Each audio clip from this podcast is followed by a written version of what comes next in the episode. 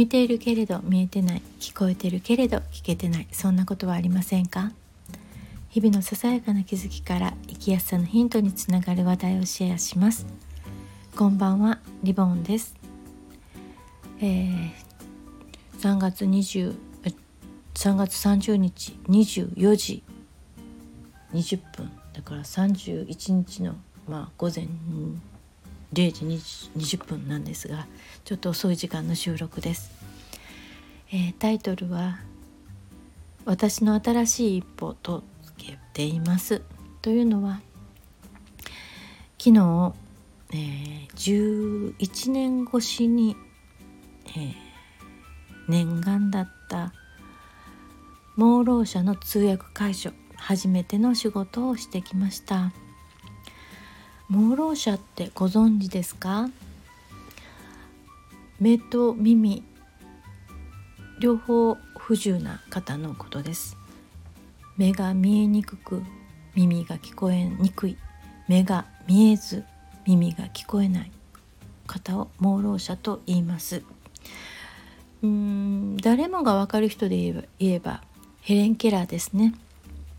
でその通訳解除。通訳というのは私が見えるもの聞こえる音を通訳する情報保障のことです。で解除というのは移動解除なのでこれを通訳解除と言います。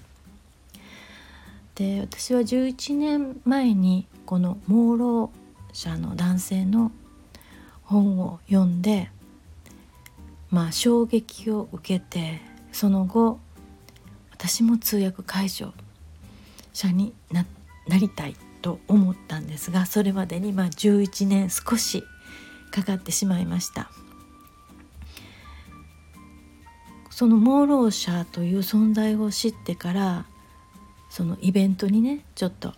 足を運んだりしたんですが、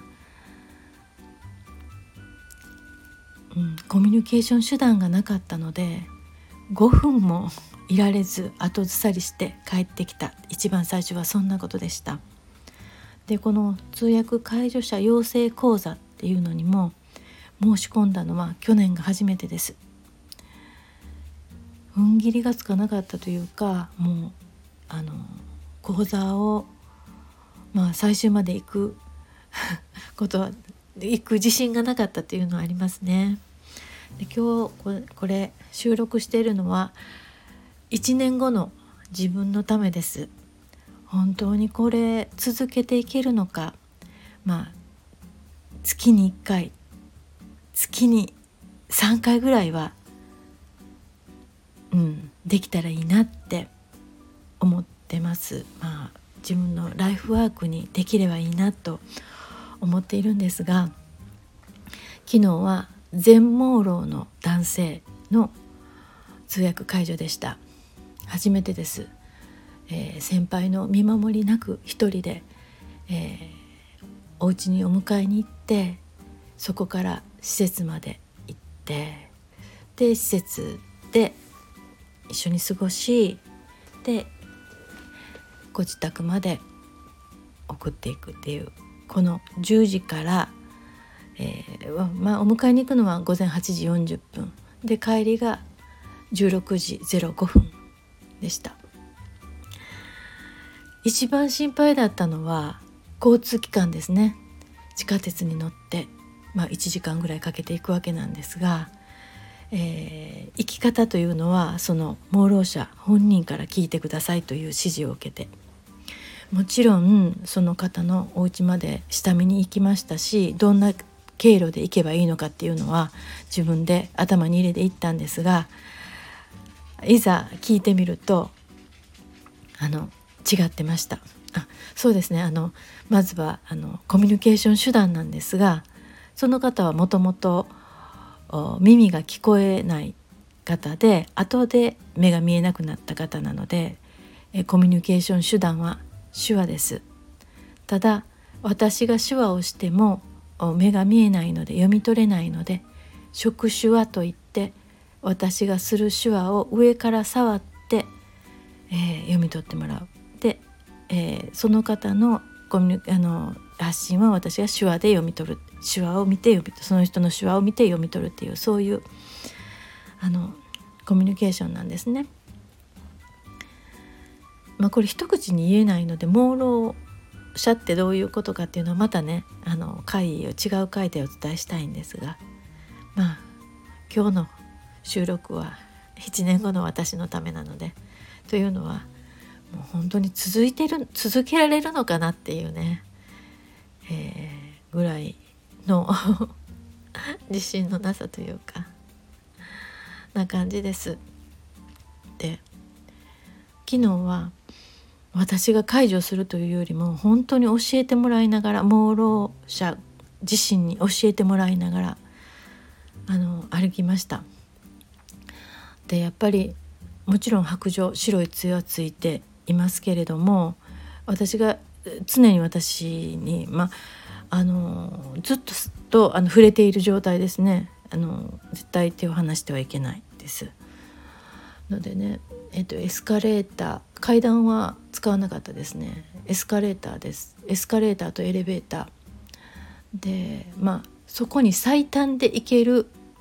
うん、電車車両に乗らなければならないんですね。でご本人が全部分かっているので私を案内してくれるというか「5両目だよ」とか「そこはダメ」とかいうのはねあの手話で教えてくれたりとかそれからね私私はねあの私が降りここで降りるっていうところじゃないところだったんですよね教えてくれたのがね。でその駅名が手話でねすぐに伝わらなくてねもうギリギリで降りました。あここなのかって飛び降りた感じですね。なかなか伝わらなかったんですね。であの帰る道道まあね送り届けて帰る道道私そんなに疲れてない思った以上に疲れてない思ったよりも疲れてないわと思ったんだけどでも帰って夕食を食べた後23時まで爆睡してましたね。起きられなかったんですね。で今朝起きる時もなかな起きなかなか起きられなかった。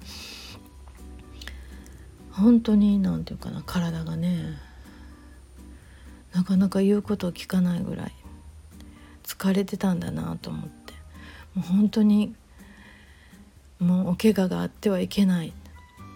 もうこけるなんてことがあったら大変だしという思いがあった。でまあ施設に着いてからは盲ろ者のまあ、まず朝の挨拶をしてで一人一人朝の挨拶をしてそれも手話で通訳をしてでその次は